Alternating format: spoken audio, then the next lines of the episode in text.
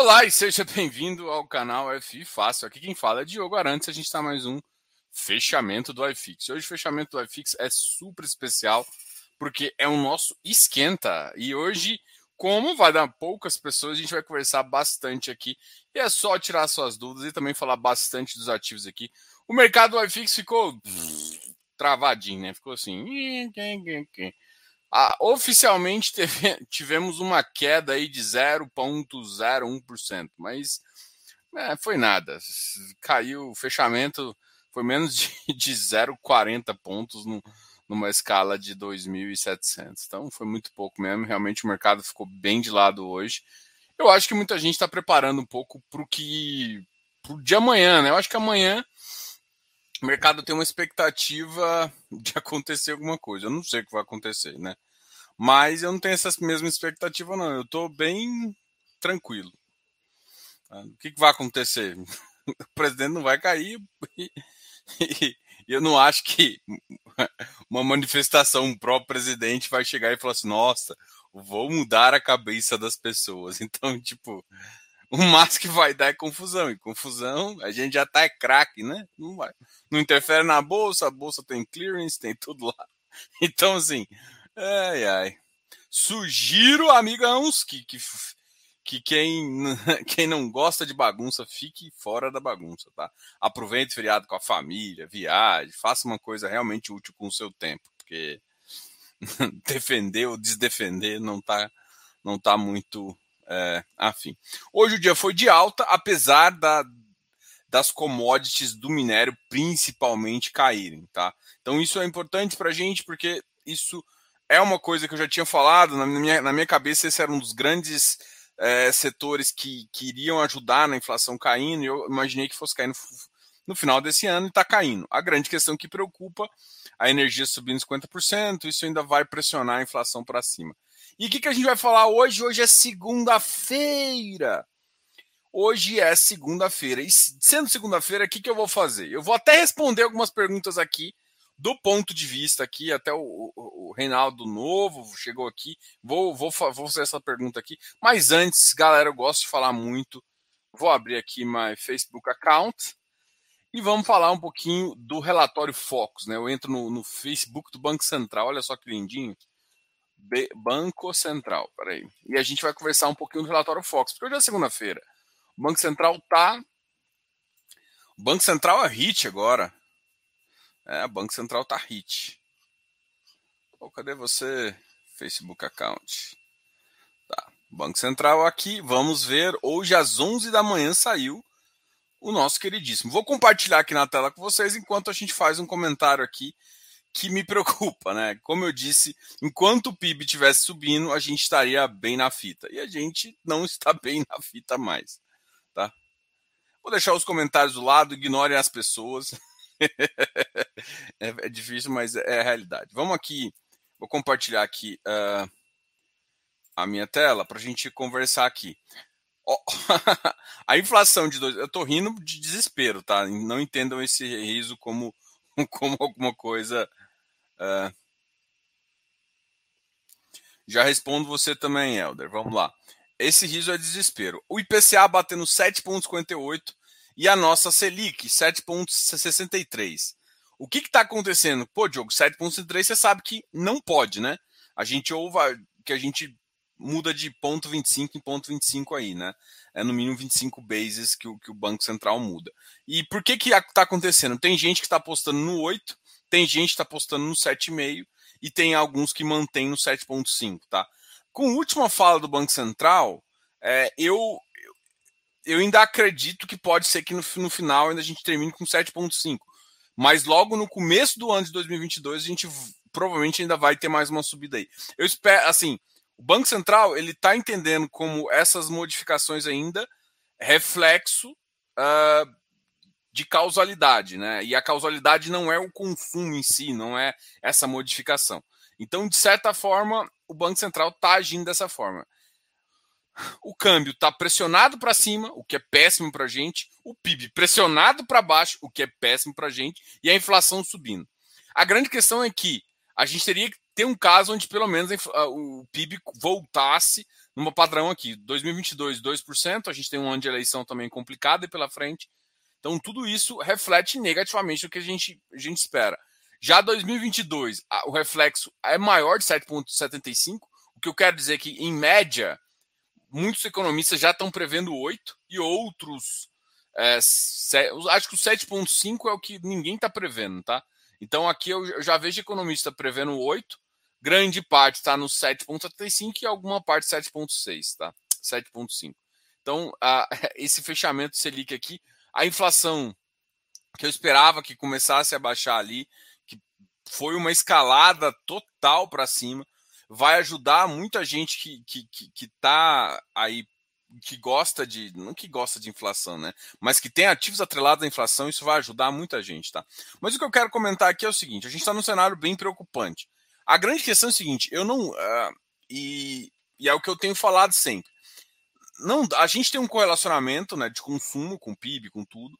O PIB não está crescendo, então, assim, parte dessa inflação de consumo a gente não está conseguindo enxergar a gente está sentindo muito pressionado pela inflação, principalmente por conta das commodities. Já começou o índice de cair essas commodities. Isso vai. Só que o problema é que a commodity cai, o preço realmente vai, ainda vai ser ajustado. Pra você ter ideia. Vamos lá, a commodity começou a cair já tem uns dois meses, mais ou menos. Estava é, muito pressionado, a China começou a diminuir o ritmo, isso já vinha acontecendo aí no mercado. A grande questão é o seguinte: mesmo com a China caindo, commodity perdendo preço, já tem anúncio para. Vamos, vamos falar agora de desenvolvimento, né? É, já, tem, já tinha anúncio de mais uma alta de, eu acho que 20% do aço. Ou seja, isso aqui já está, ou seja, esse 20% está no preço para trás. E esse vai, influenciar, vai refletir em GPM, inclusive em IPCA para frente. Então, é, a commodity caindo, ela não, não significa que imediatamente a gente vai ter essa solução de preço. Uma outra coisa que está pressionando a nossa inflação é porque a gente tem um bando de produtos que são exportáveis. E esses exportáveis, quando o dólar está alta, o pessoal joga, joga bastante para exportação, diminui, a, diminui o residual no Brasil e isso faz com que o preço daqui suba também, jogando a inflação para inflação cima. Então, a gente imagina que passando um pouco dessa bagunça aqui, que 7 de setembro vai ser justamente isso, vai ser o, o caos, porque não adianta nada, né? Não, não que eu seja pessimista, eu sou muito otimista, mas sabe, tem coisa que é melhor não fazer nada, né? Assim, sabe? Tipo, caiu, e aí, o que você vai fazer? Comprar ou vender? Nada. Às vezes, um nada é a melhor resposta. Então, tipo assim, é, enfim. É, e aí, o problema que pode gerar é que, assim, demonstrações de, de polaridade num país instável é péssimo para qualquer investidor. Então, assim, a gente está no momento onde ninguém está acreditando e assim, o Bra... E a, gente comentou isso muito né, durante, durante essa fase nossa, e que o brasileiro acreditava no Brasil. Ou seja, o institucional, né? O brasileiro que eu digo assim, nas bol na bolsa é institucional. E o cenário está mudando. Porque o dólar não cedeu igual muita gente ia pensar, o PIB não está sendo tão forte se você vê algumas conversas que eu tive com gestores, muitos já esperavam o PIB continuasse forte. Eu também. Enquanto o PIB está subindo e continua forte, a gente pode falar assim, beleza. Se eu segurar um pouco, se eu subir um pouco, a taxa vai ser. Agora a gente está numa taxa Selic e, e o PIB está caindo, ou seja, não é o consumo que está fazendo, não é tanto o consumo, é, é o mercado exterior está pressionando nossos preços internos dolarizados. E isso que está atrapalhando um pouco a, a, nossa economia. Só que assim, essa pressão. Por que, que a nossa moeda não cai mesmo subindo juros? Que é, uma, uma que é a grande questão do Brasil. O que, que o Brasil faz? Beleza, eu te pago. Ele paga juros para entrar dólar no país. Por que, que isso não está funcionando? Porque o cara não está querendo colocar o dólar aqui. É isso. No Brasil, no mundo inteiro está com inflação, no Brasil também. Só que o prêmio Brasil não está valendo o risco. E aí, às vezes, para ter que ter que realmente colocar, o prêmio vai ter que ser bem maior. Aí entra em complicações, né? É, tipo, um exportador fica até mais ou menos, mas a gente tem outros problemas aqui que parte da nossa. A gente. Uh, talvez vocês não saibam, mas a gente pegou parte da nossa economia e muita gente fala que, que, que, a, que, que o Brasil ele não. Ele tem grande parte de alguns, alguns bases para os nossos produtos, e alguns produtos, são bases chinesas. A gente tirou muito disso aqui também, né? Não só o Brasil, né? Mas o mundo todo. Com o dólar lá, lá em cima e pressionado para cima, isso, isso não, é uma, não é uma equação positiva para o nosso caso. O que, que mantém a nossa inflação alta, mesmo com taxa de juros, tá? Então, galera, era mais ou menos isso que eu queria falar. A preocupação aqui tá alta, a gente não tá no cenário legal, é, mas, assim, parte da inflação é, a gente só, só, vai conseguir enxergar quando passar essa, por exemplo, crise hídrica ali. E a gente, ou seja, a gente só vai ter um. Provavelmente a, a inflação já deve, pelo menos em termos percentuais, chegar num, num, patamar caindo, né? Já começar a perder do 8, 9, pode chegar no próximo, eu acredito que pode até chegar mais, entendeu? Mas logo, logo a gente pensa em ceder um pouquinho aí. Vamos ver quando, né? Quando que essa, essa, essa, essa situação toda vai acontecer. Mas, assim, é, é preocupante no sentido, e a gente vai falar um pouquinho disso. Bom, respondendo todos vocês, e só para conversar aqui, na quarta-feira a gente vai ter essa aula espetacular, a gente vai falar dos melhores FIs. E nos melhores FIs a gente vai conseguir falar um pouquinho do ativo, tá? E aí eu vou. E é como eu prometi para vocês, qual que é a minha ideia aqui? Vamos fazer um esquenta da live, né? Eu normalmente eu não falo muito de ativos, né? Eu não falo muito de ativos é, não é, ah, Diogo, você quer vender seu produto? Sim, eu quero vender meu produto. Mas não é só por isso que eu falo. Porque o problema é que eu, eu já, já citei uma vez, é muito fácil eu chegar e falar assim. Eu chegar para você e falar, ah, o, o, PVBI ou Vino. Eu vou te falar assim, tal ativo é melhor. Eu vou até citar alguns casos, justamente esses, esses dois casos é muito interessante. Eu cito o ativo, falo, cara, esse ativo aqui. Se, se você não souber por que, que eu acho que ele é melhor, será, mas cabe na sua estratégia o que eu estou pensando? O, o, problema todo é que quem fala, e assim, eu, eu, não sou muito a favor de falar, entendeu? É, essa é a minha visão. Mas o que, que eu fiz para preparar vocês para esse conteúdo? Eu fiz uma, eu fiz uma aula de percentual de carteira para te mostrar como você deve fazer essa estratégia. Então, essa aula, essa aula de quarta-feira vai ser ótima, mas eu queria que todo mundo visse aquela minha aula de carteira.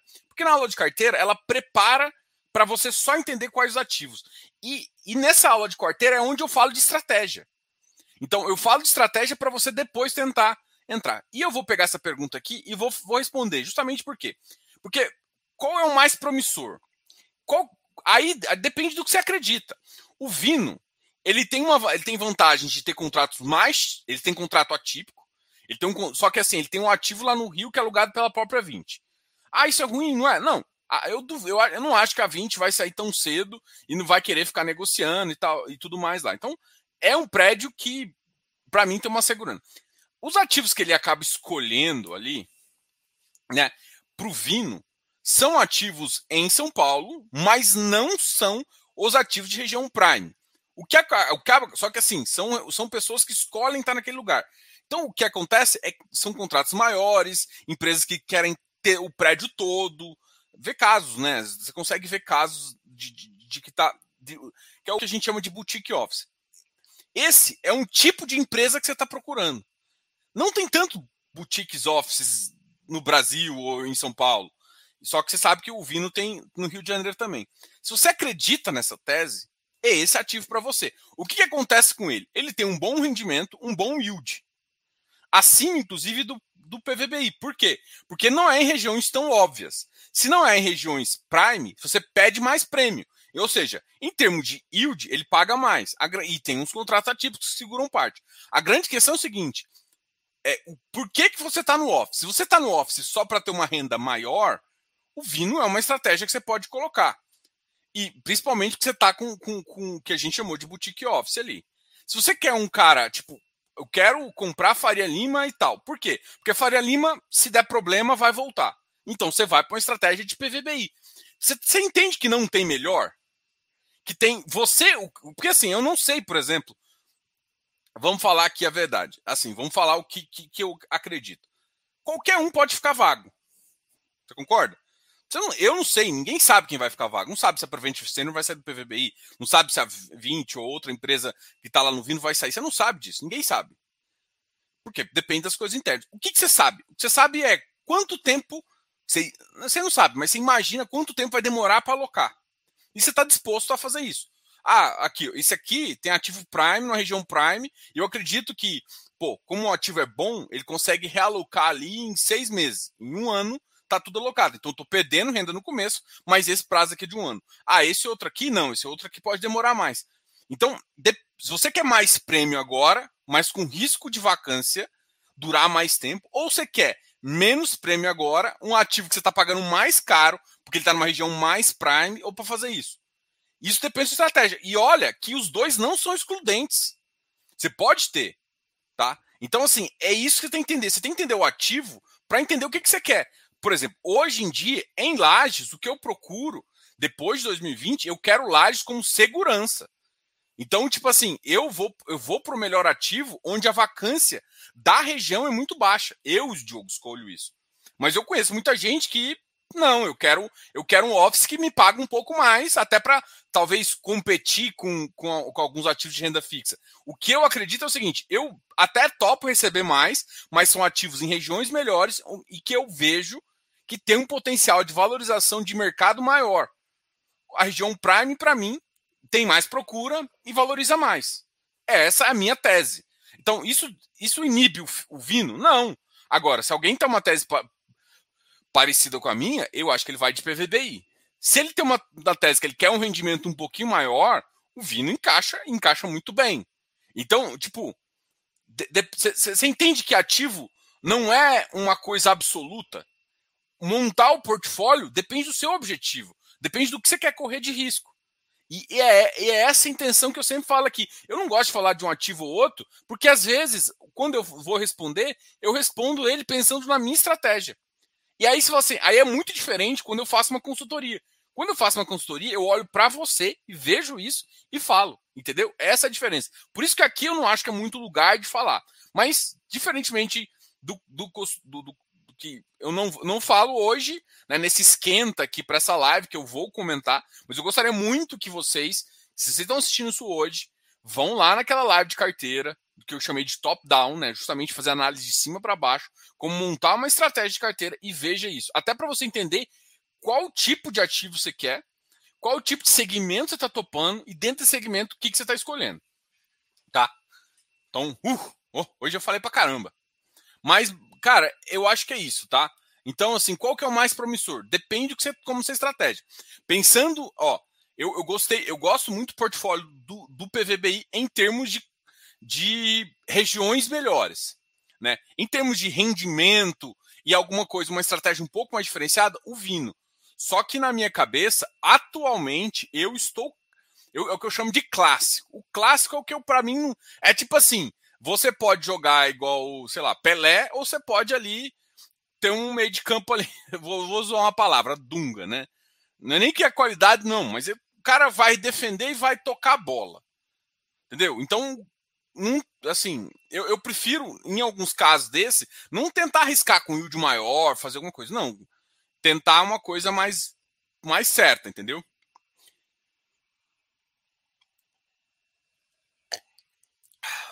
Tô bebendo uma aguinha aqui porque hoje eu tô falando pra caramba. Olá, Elder. Boa noite, Diogo. Tem algum FIP aberto para público em geral? Não. Por, por nova CMM ainda não pode, tá? Os únicos ativos, os únicos ativos que podem ser para público geral são os FI infras, tá? O FI infra, FI infra. Vou até colocar o, aqui na, na, na, nossa conversa, como que a gente está falando de tudo. Ó, FIINFRA B3. Eu vou colocar aqui os quatro ativos que tem, só para vocês sa saberem de FIINFRA. Os FIINFRAs têm, têm, têm, são basicamente fundos de debêntures, tá? Debêntures incentivadas.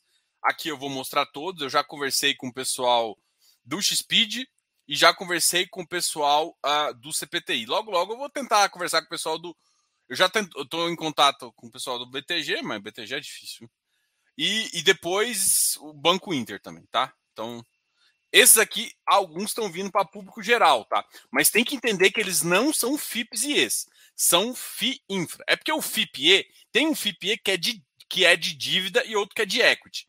Eles se parecem muito, a diferença é que o FI Infra, a dívida dele, o, o a dívida dele, a, a debênture que ele compra, é uma de, a debênture que a gente chama de 12431. Na verdade, até teve uma, uma, uma uma ampliação dessa lei que agora existem outras, chama de debênture de infra também, que são também são um conjunto que ficou de debêntures, a gente chama de debêntures incentivados, que é a lei 1, mas agora são debêntures de infra, tá?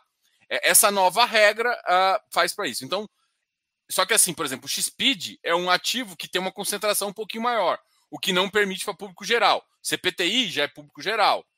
O BDIF, agora eu estou na dúvida se é público geral, mas é, é questão de, de, concentração. Eu acho que também já está para. Não, não está para qualificado ainda, tá? Então, assim, eu acho que o do, do Banco Inter vai vir para público geral. Então, mas assim, se eu não me engano, a gente está tendo uma força muito grande dos players de FIP, de FIP infra para que no final, né, para que essa essa para que essa questão seja para que essa questão seja já voltada para público geral, mas por enquanto a gente ainda não tem isso, tá, tá amiguinhos?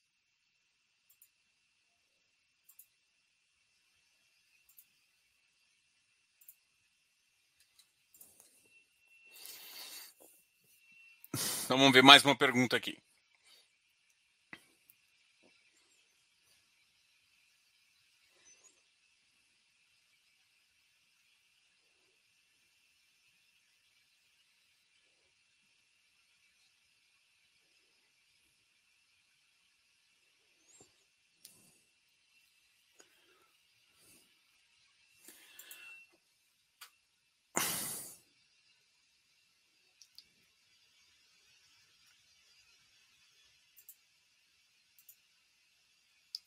Bom, olha só, a pergunta do Jânio aqui. Nos últimos 12 meses, nem entrei em nenhuma emissão, nem comprei FI. Acho que o mercado ainda vai gerar mais oportunidade. Faz sentido? Cara, olha só, eu, eu, eu, a minha estratégia é diferente. Primeira coisa. A minha estratégia envolve uh, comprar sempre. Ah, mas vai gerar mais oportunidade. Mas e se não gerar? É risco. Se você, é porque assim, o que eu conheço é que muita gente, o que acontece com muita gente? Ela não compra regularmente, ou seja, o mercado está caindo. Se o ativo está abaixo do meu preço, meu preço teto, eu estou comprando. Estou lá, estou comprando. O mercado de repente sobe de uma vez. O que acontece com muita gente é que ela viu que esse perdeu o bonde, ela entra errado. Então, assim, se eu estou comprando certo, eu estou fazendo o que eu acredito, entendeu? Então, assim, eu não gosto dessa estratégia de vou esperar porque a gente nunca sabe o, o vale. Se alguém soubesse do vale, Jânio, todo mundo entrava no vale. E aí, o que ia acontecer se todo mundo entra lá no vale? Ia subir. Ponto. Então você nunca sabe qual é. E normalmente, quando o mercado anima, ele anima rápido. Tipo, se você for olhar em 2020, aquele ponto que ele estava muito barato, até ele chegar numa estabilização, a primeira estabilização, dois, três dias, ele foi, ele subiu 3%, 4% e 5%. Foi tipo três dias pancada. Então, assim, é dia que você fala assim, pô, subiu demais hoje, não vou comprar. Pô, subiu mais ainda. Aí, ou senão você entra no, no preço errado. Então, é, na minha experiência, se você quer comprar, compre sempre de, de, E assim, não sou só eu que falo isso, tá? Então eu não estou fazendo uma frase. Agora, claro que você pode acreditar num ponto. Só que quem acredita tudo numa fase você pode acertar ou ele pode continuar caindo. Ou simplesmente falar assim, pô, chegou no vale. Aí você quer ver um gráfico que indica que ele subiu, rompeu, não sei o quê. Quando você vai ver isso aqui, ele já está lá em cima. Você, se tivesse comprado assim, normalmente você, você teria um, um, um, preço mais atrativo. Então, assim, não é a minha estratégia. Se não é a minha estratégia, eu não posso defender ela, entendeu? Pode ser a sua? Pode. Mas não é a minha estratégia.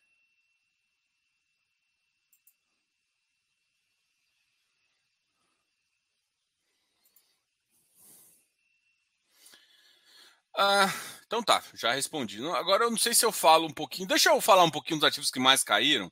Depois eu volto com vocês aqui, tá? É, total. Deixa eu ver aqui. O, o Aloysio me, me, me pareceu preocupado. Estou com uma dúvida. Com a alta do IPCA, os contratos alavancados do GALG podem descasar com os contratos de aluguel? Ah, pode baixar a renda, mas eu acho que descasar não, porque assim, a, a grande questão é que é, no mês a mês o, a inflação gera sim uma certa receita, né? Mas teoricamente, quando ele vira o contrato, ele já ele, é como se ele passasse os 12 meses. Então, assim, é, tipo, vai, pode ter uma queda inicial, pensando assim, vamos lá. É, eu, eu não sei como é que foi esse, esse, casamento, tá? Mas pelo que eu entendi, ou seja, você tá um casamento de um ano. Acontece que você previu, previ, é como se você pegasse assim, ó, eu tô fazendo uma previsão de contrato agora, né? Com o preço que tá aqui. Aí a inflação sobe 8%. Só que quando no final está 8%, o que está acontecendo com sua receita? Está caindo. Vamos pegar aqui na fórmula. Ele está fazendo assim, ele está caindo. Pá, pá, pá, Beleza? No momento que ele está caindo, o que acontece de fato? A sua receita está caindo. Então, ele pode usar várias coisas para compensar, né? Pode usar os 5% para compensar isso, não sei o quê. E aí depois, ah, deu 10% de inflação. Aí no contrato ele vai e sobe esse 10%. Mas é o que acontece depois. É isso que eu quero te falar. Quando a inflação cai, esses 10% já foram, porque é o 10% passado. Então, tem um descasamento entre a, a, o contrato e a alteração. Mas, normalmente, é, esse descasamento não faz, tipo, nossa, o, o, o mercado, tipo, ele não conseguir pagar. Ao meu ver, assim, não, não faria muito sentido mesmo que seja 50% ali. Não faria muito sentido, porque o impacto é de, de de 10% no máximo, assim. Eu tô, eu tô imaginando uma inflação de 10%. Então o impacto seria de 10% sobre a receita. 10% sobre a receita, você não zera a receita. Entendeu? É mais ou menos isso que eu quero te falar. Então, pode sim ter um impacto.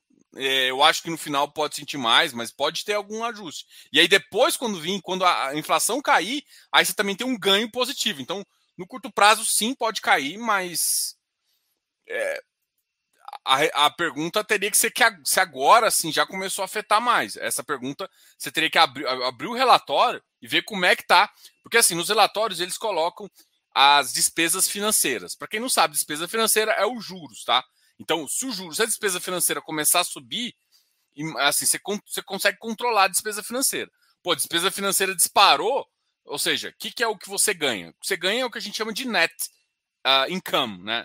É, é, a diferença entre o que as, a receita e a despesa. Né? A despesa, custo, coloca custo tudo mais. Então, o que você ganha é essa diferença. Se a despesa, a despesa operacional é mais ou menos parecida, que é a taxa de administração e tudo mais. Agora, se a despesa financeira, que é justamente os juros, começa a subir porque a inflação está subindo, isso pode impactar no seu resultado final. Então, poder pode. É, mas aí, como que você veria, como, como você viria isso? Você teria que acompanhar essa, essa, essa parte da DRE para ver como que está isso afetando e se, por exemplo, comparar com janeiro de agora, tudo mais, para ver. Só que esse ano quase todos já foram mais altos, né? E aí depois ele corrige para frente. Bom, essa é a visão aí que eu tenho. Então, para mim pode, mas eu não acho que isso vai de fato ocorrer, tá?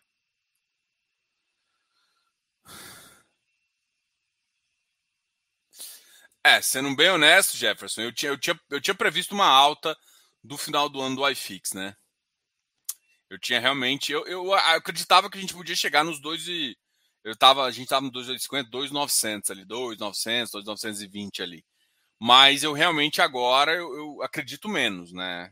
Infelizmente, eu não acho que vai acontecer assim. Eu, eu, achava, se a gente tivesse, o mercado recuperou, né? A gente não está mais nos 2,700 que foi a, a, mínima da mínima das duas vezes. Já passou uma reforma, já sem fundo imobiliário, que tira essa, essa métrica de comparação. É, eu acho que tem dinheiro para vir ainda, mas tipo assim, tem muita coisa para acontecer ainda. No final do ano, normalmente tem uma alta. Mas se a gente fixar, uh, não, não tem. O mercado também sobre alguns, alguns preços. E aí vamos pensar, vamos pensar o seguinte: é, a gente já está em setembro, né? Setembro, outubro, outubro, novembro, a gente vai ver como é que vai estar tá esse negócio. Se chegar nos 2,800, pode ser que a gente. Porque dezembro, quase sempre, a não ser que tenha alguma coisa muito catastrófica, né? Tipo, teve um ano aí na época do Temer, né? Foi muito catastrófico, e aí o mercado deu realmente uma, uma, uma, uma pisada ali no, no freio, que foi péssimo, né? Porque normalmente a pisada do freio vai em janeiro, né? Janeiro, dezembro janeiro normalmente são meses um pouco mais. De... Normalmente, tá? Então, se isso não acontecer, é, dezembro tem essa vantagem de sempre subir. Então, mas pode ser que não aconteça igual a gente está prevendo ali, enfim. Mas é, é, é realmente uma, uma situação aí que, que a gente tem que ficar pensando. Alexandre Castelão, boa noite, Diogo. E aí, Castelão? Bom?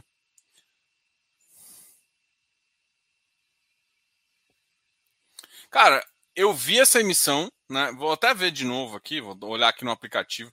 Aproveitem baixa o aplicativo, a gente tá revisou a parte já do aplicativo, tá, meus amigos?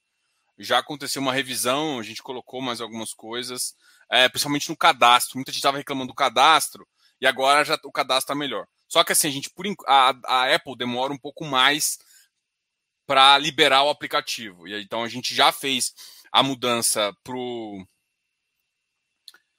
uh, pro Android e pro Apple vai demorar até assim, é foda falar porque a Apple já, já demorou uma semana para provar nosso aplicativo, como já demorou um dia, né? Então ela é meio imprevisível.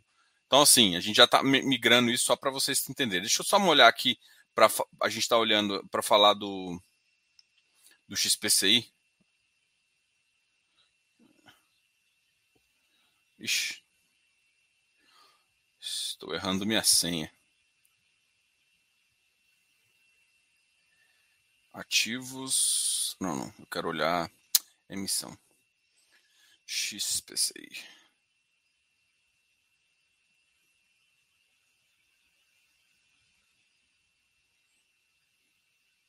É, o XPCI, ah, pelo menos agora, ainda não, não definiu as datas, né? Então ele anunciou que vai ter, mas ainda não, não ficou.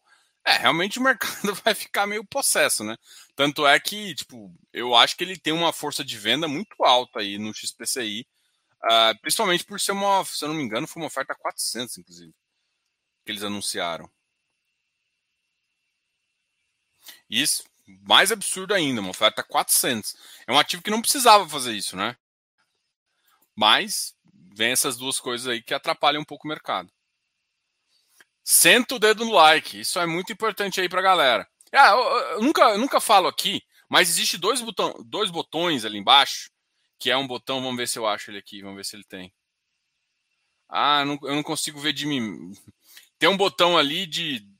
de aqui embaixo, no, no chat, é, mostra que você apoia o canal, né? Para quem está online, dá para você fazer uma, fazer uma contribuição de cafezinho, né? Você pode contribuir com um cafezinho aí para nosco, né? Pode se tornar um membro também e também pode fazer uma doação livre. Né? Isso é muito importante para a gente, mas eu não, isso, isso é o de menos. É o de menos. Só estou falando que pode, tá? O importante é vocês estarem aqui e tá, tamo junto. Alô, Diogão, comenta do RBHY. Barato e finalizando locações. Foi para carteira? Cara, começou com RB, eu nem olho. Tô brincando. Né, tem alguns ativos da RB Capital que eu gosto. É, é Rio Bravo que eu sou implicadinho. É, eu, tenho algum, eu tenho alguns preconceitos com a Rio Bravo. Cara, a Rio Bravo, para mim, ela, ela dá umas queimadas de, de bola meio complicada ali para mim, entendeu? Então, é, para falar de verdade, me incomoda o fato do, do hectare ter investido nele, tá? Tipo, eu não tenho diretamente, eu tenho indiretamente ele, sendo bem honesto. Aqui eu tô falando que eu tenho hectare, enfim, mas enfim. É, o RBHY me incomoda um pouco por o hectare ter ele, porque é, não que eu não acho que a Rio Bravo é competente, mas ela às vezes ela não pensa no cotista, ela pensa mais em crescer, enfim, tem algumas outras coisas e eu acho que o ativo dela, enfim, não, não acho ruim, né? Mas não, não gosto.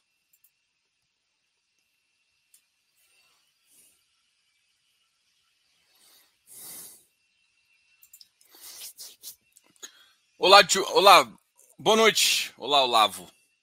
Boa noite, Diogo. Tenho estudado o retorno histórico de FI de papel e de tijolo e percebi que no, no longo prazo poucos FI de tijolo batem o de papel. Cara, eu acredito, eu acredito um pouco em você também. Assim, ah, cara, eu tenho minha carteira, eu gosto de dívida, né? Eu vim do mundo de dívida, então eu gosto de dívida, né? Para quem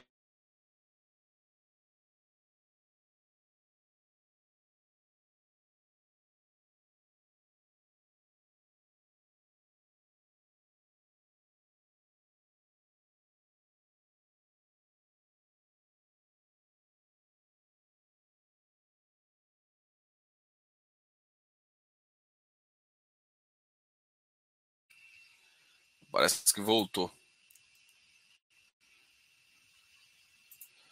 Então tá. É... Vamos. Assim, eu tenho uma carteira, até já comento, eu comento bastante isso na galera do Close Friends. Eu tenho uma carteira voltada para papel. Uh, eu acredito muito nos ativos de papel. Se você faz uma boa carteira, você consegue um rendimento maior. Se você reinvestir, você não tem aquele risco de a inflação te entregar antes, tá?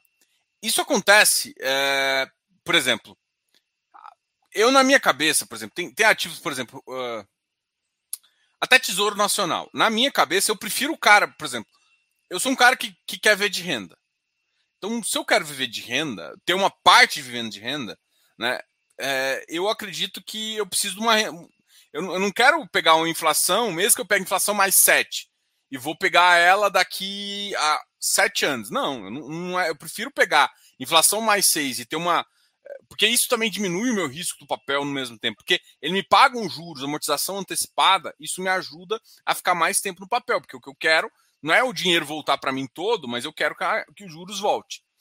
Então, eu gosto muito dessa estratégia. Então, assim, só que o que eu aprendi, aonde eu ganhei mais dinheiro, foi com tijolo descontado. Papel, para mim, é estabilidade. Se você está pensando no longo prazo, um papel que não dá default, se você fizer uma boa escolha, eu acho que você gera estabilidade. Tijolo, para mim, você está pegando instabilidade. Então você tem que pegar ele bem descontado, com às vezes com yield interessante, para gerar o alfa que eu quero. É essa a minha estratégia. Então eu tenho mais papel para fazer isso, e no momento que eu acho mais adequado, eu viro minha carteira um pouco mais para pegar esse, esse alfa aí. E porque o alfa do tijolo ele é mais sensível. Principalmente quando você resolve um problema. Por exemplo, você está com uma vacância. Resolve essa vacância, é imediato, assim, você ganha 6, 7% aí. Então, assim, pensando básico, assim, tem, tem fundos que estão com uma vacância muito elevada e que se vai ser, se você resolver em dois, em um ano, você resolve 30% do problema da vacância dela, ou seja, uma vacância que está em 40, 50 e poucos, vai para 70, se você mudar isso aí, você muda o game do cara, joga ele para um patamar mais adequado. E aí você já tem um ganho de 30%. Você gera um ganho de capital mais interessante. Então, é, eu acredito, assim, na minha concepção uh, e pelo que eu sempre estudo dos ativos, o que você falou para mim é verdade. É, é, que, assim, se você for pegar históricos maiores também, o problema todo é o seguinte: é, se você pegar de 2014 para cá, a gente teve um ciclo de baixo.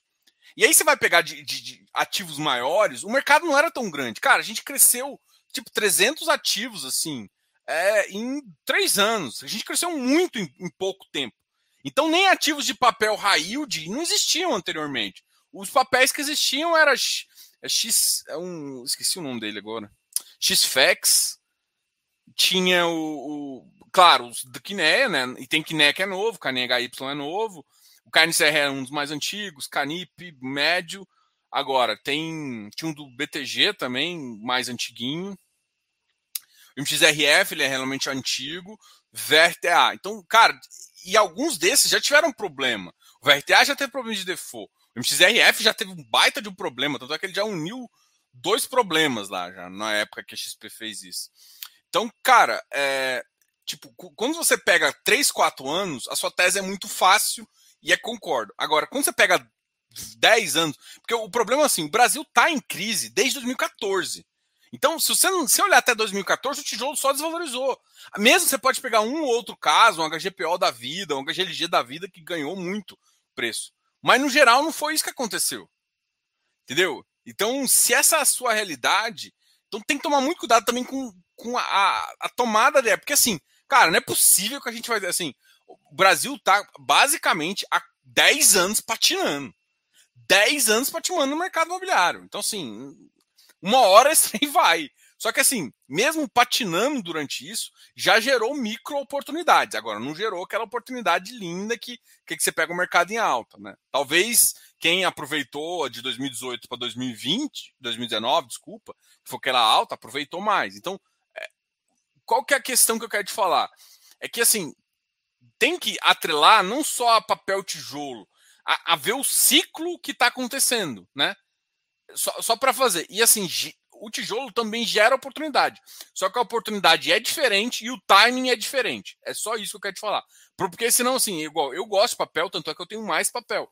Mas de vez em quando eu vejo umas oportunidades de tijolo e entro mais em tijolo. Então, é essa essa essa visão que tem que ter, né? É tipo, é, é um tabuleiro, né? É um tabuleiro de, de mercado. E aí o cara vai te dando as ofertas ali. Você escolhe o que você vai te dar dinheiro, não é tipo. Então, assim, o que eu quero, o que eu quero te falar é o seguinte: teoricamente, o papel ele dá uma estabilidade um pouco maior, né? O Brasil, a gente tem crise de, de, de, de, crise de inflação. Se o papel não passa por default, e aí algumas casas têm pouco tempo para ver, até ver isso, né? É, se não passa por default, normalmente o papel, se você reinvestiu, vai muito bem. Porque, por exemplo, VKNCR, ele já pegou ativo. O KNCR já pagou em 50, gente. O cara pagou 20, 30 centavos agora. Por quê? Porque o ativo saiu de 14% na Dilma e foi para 2%. Só que, assim, teoricamente, a, ou seja, a cota foi desvalorizando também. Mas uma hora que essa subida, ele vai valorizar. Entendeu? É, é isso que tem que também a observar. Ah, ó, a inflação está alta. Então, a inflação alta está inflando os ativos que tem que, que, a própria inflação faz com que ele pague mais yield. Mas isso é sustentável? Vai continuar assim? Aí você junta essas duas perguntas, a resposta é não. Não vai continuar assim. A inflação no, até deve convergir para a meta, talvez não no curto prazo, mas pensando em um ano, um ano e meio, vai convergir. A gente espera que aconteça algumas coisas mais positivas. Fazendo essas duas coisas, vale a pena. E assim, uma, uma tese aqui, gente, é a seguinte: Diogo, por que você tenta ser tão otimista? Vamos lá. É porque otimismo, você acredita que você vai melhorar. Ou seja, é, tipo, existe jogo de soma zero e jogo de soma onde todo mundo ganha. Eu acredito no jogo onde todo mundo ganha. Quando você tem o pessimismo, o pessimismo todo mundo perde. É um jogo de soma zero, literalmente. Ou seja, para tirar um daqui, um tá perdendo. Agora, quando o mercado está crescendo, quando o mercado está evoluindo, gera oportunidades para mais pessoas. Então, assim, intrinsecamente, as pessoas só ganham valor, o mercado só cresce, só ganha valor quando se, se tem otimismo e quando se realmente cresce. Então, assim, é, o que a gente passou de 2014 para cá foi dois problemas. É um problema imobiliário, um problema econômico, mais um problema de pessimismo. Essas três coisas que são problema, porque no pessimismo não existe. As pessoas tendem a criar menos e gerar menos valor. E é onde se, se realmente volta a criar economia, entendeu? Mas é nisso que eu acredito. Eu fui muito filosófico agora.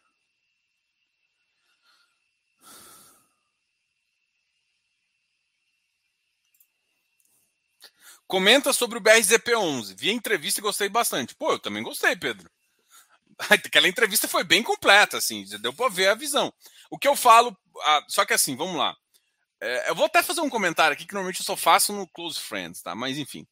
É, eu comentei com a galera lá quando eu falo assim, ó, gente, o BRZP é, não é um ativo para renda, tá? Então, por exemplo, os ativos de transmissão, quem são os ativos de transmissão? VIG-GT, XPIE, até o PIS, que está na dívida, mas está ali também. Tem um outro, tem vários, né? Mas enfim, esses ativos aqui, que estão, independente se está no equity ou se está na dívida de transmissão, são caras que têm RAP, são caras que têm geração, contrato aberto. Então, são caras que estão ali. Esses caras são geradores de receita. Então, se você quer uma receita, mesmo que ele te pague trimestral, mas eles são ativos geradores de receita. O BRZP, ele tem uma outra visão. Ele realmente é um equity, ele quase funciona como uma ação. Inclusive, ele, ele, o comportamento dele é de ação. Por quê? Porque é um cara que vai crescer o yield crescendo o porto. A questão lá é você olhar como que o porto está sendo criado. Então, assim, o porto fica exposto na importação do Brasil, que sempre cresceu, até em crise. Pensa se o Brasil sai de uma crise e entra numa expansão. O que, que você acha que vai acontecer com esse porto? É um posto que tem um, é um porto que tem parte da receita dolarizada, o que é ótimo, tem a questão de container, a região que ele está é uma região que a gente sabe que tem um crescimento também importante. Então, assim, somando tudo isso, ele tem bons positivos. E assim, a grande questão é o que, que eu comparo com ele? A gente até conversou isso lá, tem que comparar com uma ação, acho que o Porto Brasil, Porto Santos Brasil, uma coisa assim, que é uma ação em bolsa até para você entender os múltiplos e, e ver como que ele está descontado ou não tão descontado. A diferença é que assim, ele é um fundo. Então, por ser um fundo, ele tem que ter, ele tem um 472, que é a reavaliação anual. Que é por isso que às vezes tá, ele está no 80 e custa. E a avaliação foi 140, porque a avaliação envolve mais informações. Mas é nesses pontos onde você ganha dinheiro. É um cara que, que assim, daqui a, sei lá, numa conta, Léo, acho que daqui a cinco anos vai estar tá pagando cinco vezes o que está pagando agora de dividendo. E o preço dele vai estar tá muito, teoricamente, muito mais acima. Então, a questão do BRZP é crescimento.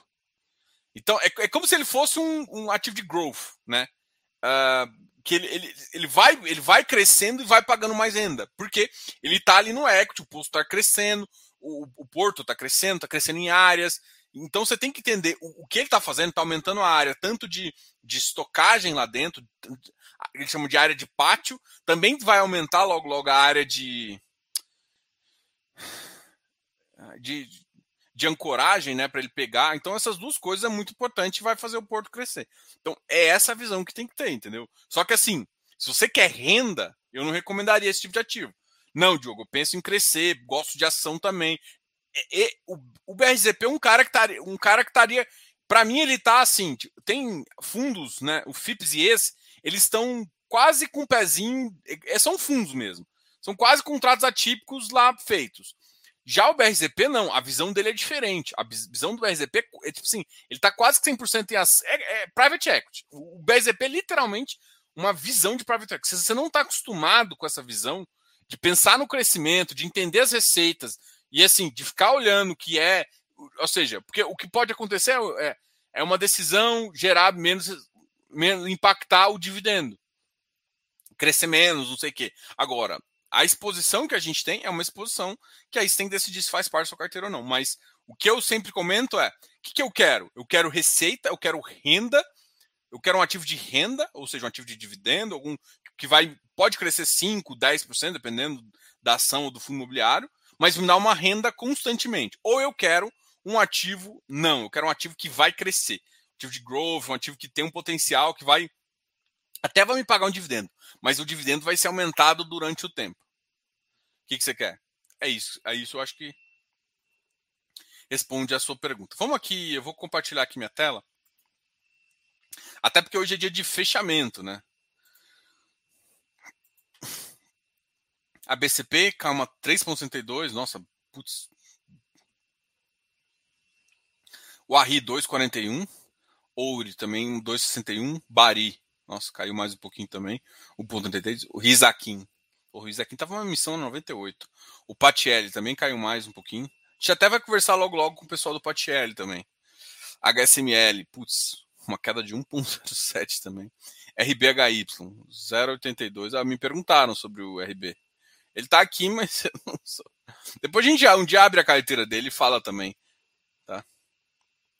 VISC 0,79, porra, caiu também pra caramba. O, o VISC tava na faixa 113, tá pagando bem, mas essa, essa última missão machucou um pouco, machucou ele do mercado. Mas isso já aconteceu com o VISC anteriormente. Tá? O problema é que o, o, o VISC, para mim, o problema é que ele pegou muito problema.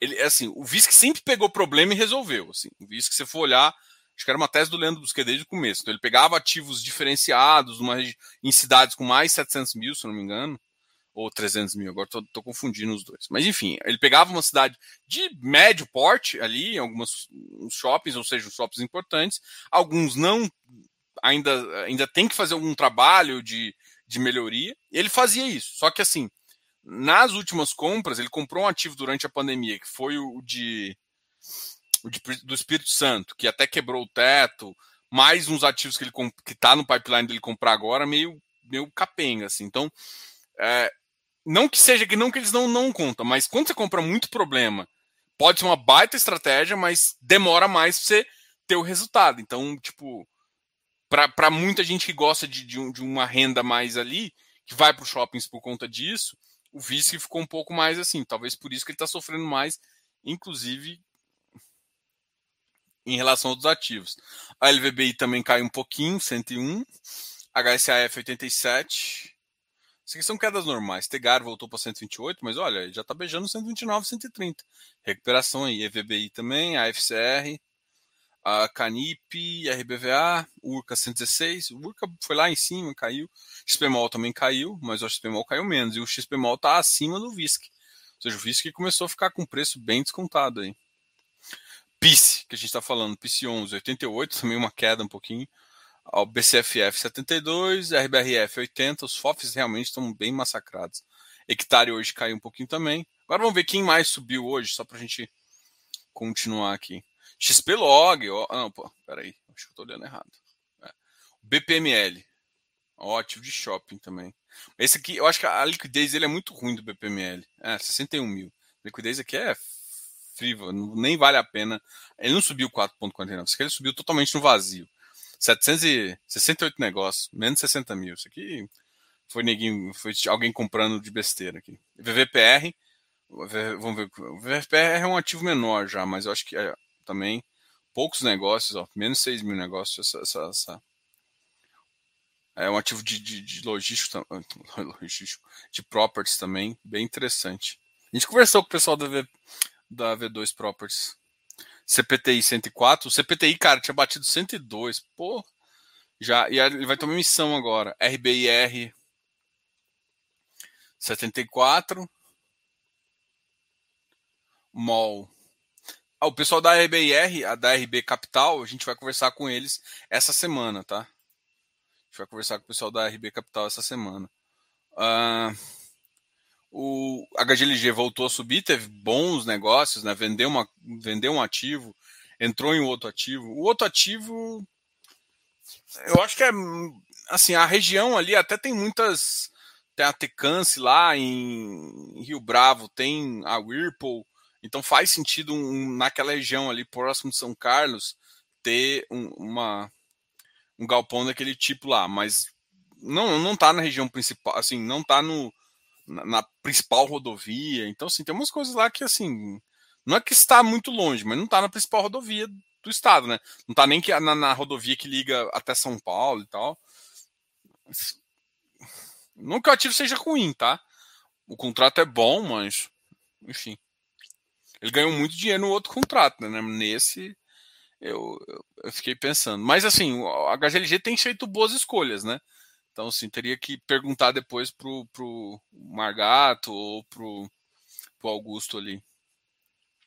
A MGHT, a FHI subiu também, a FHI 93, Quami 94, Kizu 8.85, MOL 95, uh, HGPO 224, BTLG 105. Bom, pessoal, em relação aos ativos, foram isso do fechamento. Vou responder mais uma pergunta aqui e a gente conversa amanhã. Pode deixar, gente, que não fique preocupados. Amanhã a gente vai continuar esse esquenta, né? Então, ah, Diogo, amanhã às 8 horas, de novo, amanhã a gente vai fazer essa mesma live às 8 horas. Amanhã não tem exatamente fechamento. Então, amanhã a live vai chamar literalmente esquenta. Vai ser o esquenta para a live, onde a gente vai conversar um pouquinho com vocês também. Quem sofre ou sofrerá mais? Shopping, escritórios ou galpões? Cara, difícil falar, tá? Com, quem sofre mais com o quê? Com economia ruim, eu acho que assim, se, se não tiver pandemia, os shoppings conseguem recuperar melhor. É, os escritórios, as regiões melhores, mesma coisa, tipo, é, é, é muito real estate, sabe? Tipo, regiões melhores sofrem menos. Ponto. Isso vale para shopping, vale para tudo, entendeu? É, os shoppings estão muito debilitados por conta que eu chamo, todo mundo sabe, né, da variante, dessas paradas assim.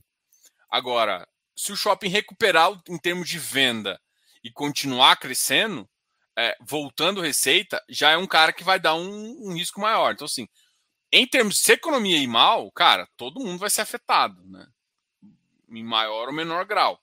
Mas o que eu acredito que tem mais potencial no curto prazo, porque eu acho que o número de casos deu uma diminuída bem importante, foi a questão da, dos shoppings. Os shoppings, para mim, é o que tem um potencial maior no curto prazo aí.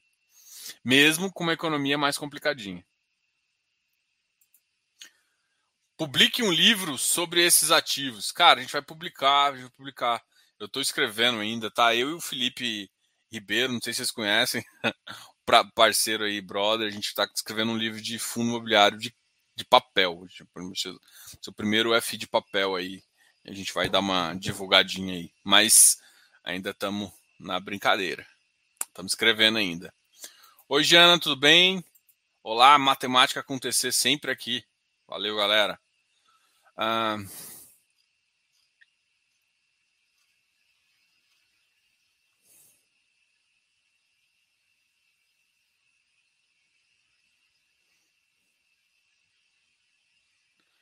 É, isso aqui me incomodou um pouquinho, mas eu não gosto ativo, não, cara. Eu não gosto. É porque assim, tem coisas que vão. É que é foda. Que assim, tem emissão que é 476, quando você ancora, você decide o que está acontecendo. O problema da, da Rio Bravo não é quando ela tem alguém mandando, que o cotista está do lado falando assim: vocês vão fazer isso, isso, isso isso. O problema é quando não tem. Eu falo isso por quê? Porque de vez em quando, quando você ancora uma oferta, você normalmente acaba decidindo. Você não participa do comitê nem nada, mas como cotista importante, o cara vai te perguntar: olha, eu tô com, eu tô pensando em baixar um pouco a taxa. Falo, não é momento de você bater. Então você consegue decidir algumas coisas. O cara te liga para tomar decisão, entendeu? É isso que está falando. Mas eu, eu, eu, o problema meu não é o ativo do, do RBHY, tá? É eu não confiar na Rio Bravo. É isso.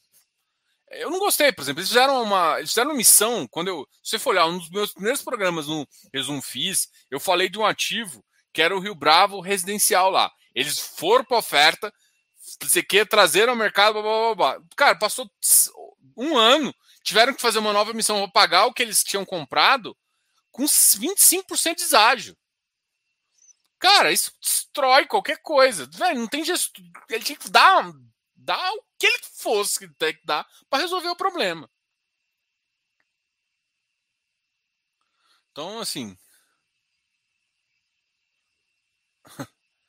close friends, amigos. Não é closet friend, não. É close friends. É, não é closet friends, não é closet, não. é close friends. É, amigos próximos. Mas é o que eu chamo de é grupo CF, né? É um grupo de. É um grupo, assim. É, é uma, uma assinatura que tem para o canal aqui. É uma assinatura que a gente faz para ficar ver minha estratégia, ver o que eu falo e também ter acesso à minha carteira de estudo e tá no aplicativo, né? Tem uma área de membros exclusivas, é isso. Ainda vale a pena FOFs? Cara, não acredito que no curto prazo valha, tá? Eu, eu, acho, eu acho que quando o mercado realmente der uma mostrada é, melhor, assim, vai, vai ter um impacto positivo nos FOFs e talvez eles viram. Mas enquanto estiver em queda, eu nem olho para FOF, nem vou olhar para FOF. Talvez numa subida ali, quando eu achar que o mercado real. E não é no, e não é no, no curto prazo, né? Naquela subida de curtinho, né? Então, assim, eu tenho que enxergar que o mercado realmente vai voltar para eu entrar, voltar a entrar em FOF. Essa é a minha estratégia, tá? Então, FOF, por enquanto, nada. Na minha cabeça, tá? Então, assim, ah, Diogo, se compensa vender? Cara, depende. Se você tiver espaço para carregar, carrega. Tem muito FOF que está pagando muito bem. Tem FOF que faz três, tem FOF que faz várias coisas. Eu, atualmente, acho. Eu não, não sou tão fã da ideia. Não é, uma, não é uma coisa que eu tenho na minha carteira. Quer dizer, que eu estou comprando para minha carteira.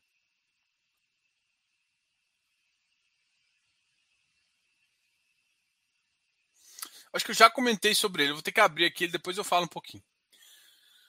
Diogo, aporta os dividendos todos os meses. Uh, Diogo, os dividendos todos os meses. O que você faz quando um fundo que aporta está uma diferença está uma diferença de 50, 70 centavos mais caros do que o preço de compra? Cara, olha só, qual, qual que é qual que é a minha filosofia? Eu tenho uma filosofia onde eu, eu defino o preço de o preço ideal de compra, e o preço teto. O preço teto é o seguinte: é o máximo que eu vou pagar no ativo. Então, eu tenho uma estratégia de target de quanto que eu quero ficar exposto em cada segmento. Ah, eu quero ficar. Agora, eu acho que o mercado é mais interessante ficar mais exposto em shopping. Chega um momento que eu falo assim, cara, os shoppings começaram a ficar caro, eu quero ficar mais exposto nisso. Então, eu sempre tenho isso na cabeça. Então, eu aporto de acordo com o que está barato. O que está barato, segundo a minha tese. Então, é, eu, eu, eu tenho uma, uma, decisão macro que eu falo de uma visão top da carteira macro. Por quê? Ele ficou acima do preço, eu não vou investir mais no ativo. Não vou. O que, que, você vai fazer? Ou eu compro um semelhante, ou assim, se não tiver nada semelhante que eu acho que tem a qualidade que eu quero, eu mudo estratégia. Eu compro alguma coisa que eu acho que vale a pena, entendeu? Mas a questão para mim sempre é: eu não pago caro no ativo. Então, eu não. Quando está para baixo e está na minha estratégia, eu não compro ativo porque o PM ba para baixo. Não é esse o motivo. Tem ativo que eu não gosto e o PM está baixo. Pô, seria legal aumentar. Não, mas eu tenho ativo melhor que eu tô, que eu tô com a estratégia dele. Ah, chegou um momento. Então, assim, eu compro pensando no ativo. E, no máximo, com teto. Então, assim, essas duas regras que eu olho. Então, o teto está abaixo do meu teto. E é, meu, é minha estratégia. Às vezes acontece de eu investir num cara que acabou caindo o meu preço. Ou sub... Agora, ele subiu o meu preço, mas ainda está abaixo do teto, não tem problema de comprar. Agora, ele subiu, meu teto está aqui. Ele subiu, cara, não mais, né? Tem ativo que eu acho ótimo ainda, eu não compro mais. Por quê? Porque eu acho que ele ficou caro. Ele ficou caro. E, enfim, é isso. Então, eu, eu sou muito criterioso no que eu acho, né? Então, eu, eu sigo minha estratégia à risca. Acima do, do preço teto, eu não entro mais. Não entro. Eu tento achar outro ativo. É esse, é esse o trabalho que eu gosto de fazer. De achar ativos que não, não tem. Agora, o que acontece quando está crise é que fica diferente. Quando está crise, você vai ter que concentrar. Agora você tem uma possibilidade enorme de fazer. O que, que eu vou fazer? Vou sair comprando tudo? Não. Qual é a minha estratégia? Essa. Ativo está abaixo do meu preço teto? Tá, então eu compro. Ah, agora aí eu começo a olhar limite de concentração. Não, não, esse aqui eu vou. Porque eu não quero ficar muito concentrado, porque eu não sei quem vai voltar antes. Porque quem voltar antes, eu posso ter feito um dinheiro aqui e jogar para outro ativo que eu ainda acho bom para fazer mais dinheiro ainda, entendeu? Então, como eu, eu gosto de olhar com uma carteira global, eu, eu aproveito essas, essas, essas discrepâncias que tem no mercado também para, às vezes, fazer mais dinheiro. Porque, porque essa é a minha estratégia, né? Por que, que eu não gosto de FOF? Porque pra, na minha cabeça eu sou meu FOF.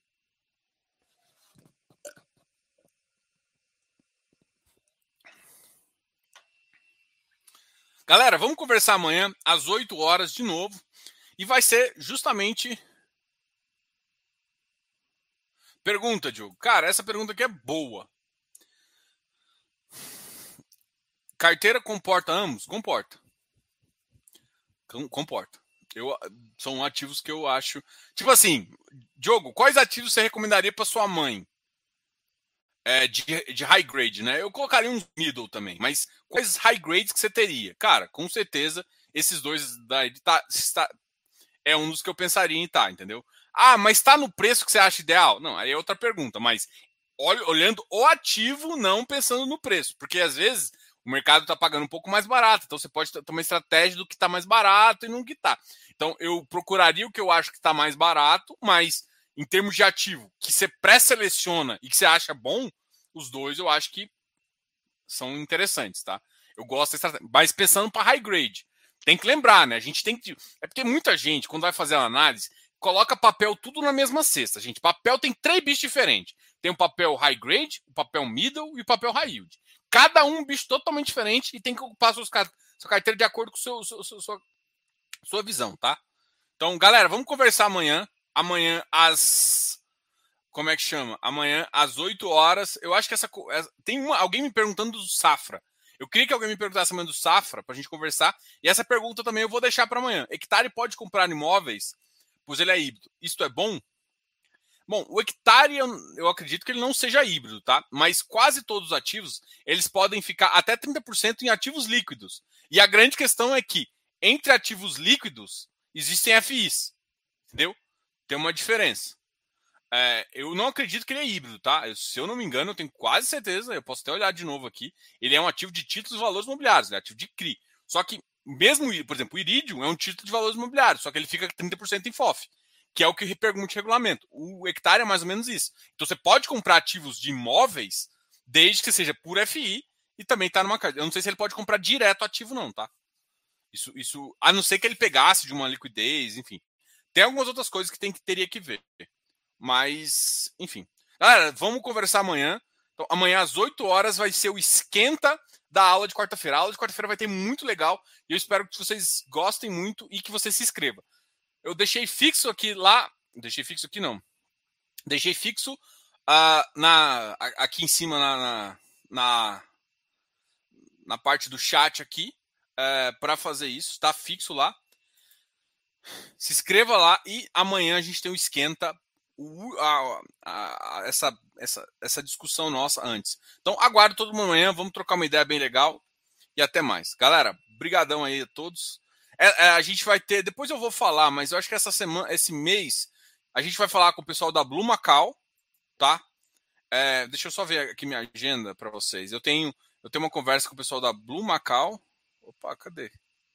Eu tenho uma conversa essa semana com o pessoal da RB, RB Capital, de falar sobre o BRBIR. Vai ser, cara, eu acho que vai ser uma live de mais de uma hora com a RB, porque a gente vai falar de todos os. Você lembra? Muita gente me pergunta aqui sobre a questão do é, desenvolvimento purista, né? Onde você desenvolve, você põe dinheiro e só recebe daqui a 5, 6 anos. A gente vai falar um pouco dessa estratégia que a RB tem e ela e é um dos primeiros ativos que ele fez nesse esquema para varejo. Então a gente vai falar um pouquinho disso e também da vantagem que isso pode acontecer, tá? Até principalmente porque alguns ativos deles estão bem baratos ali. E é uma e as tiers que o ativo já possui, tá ok?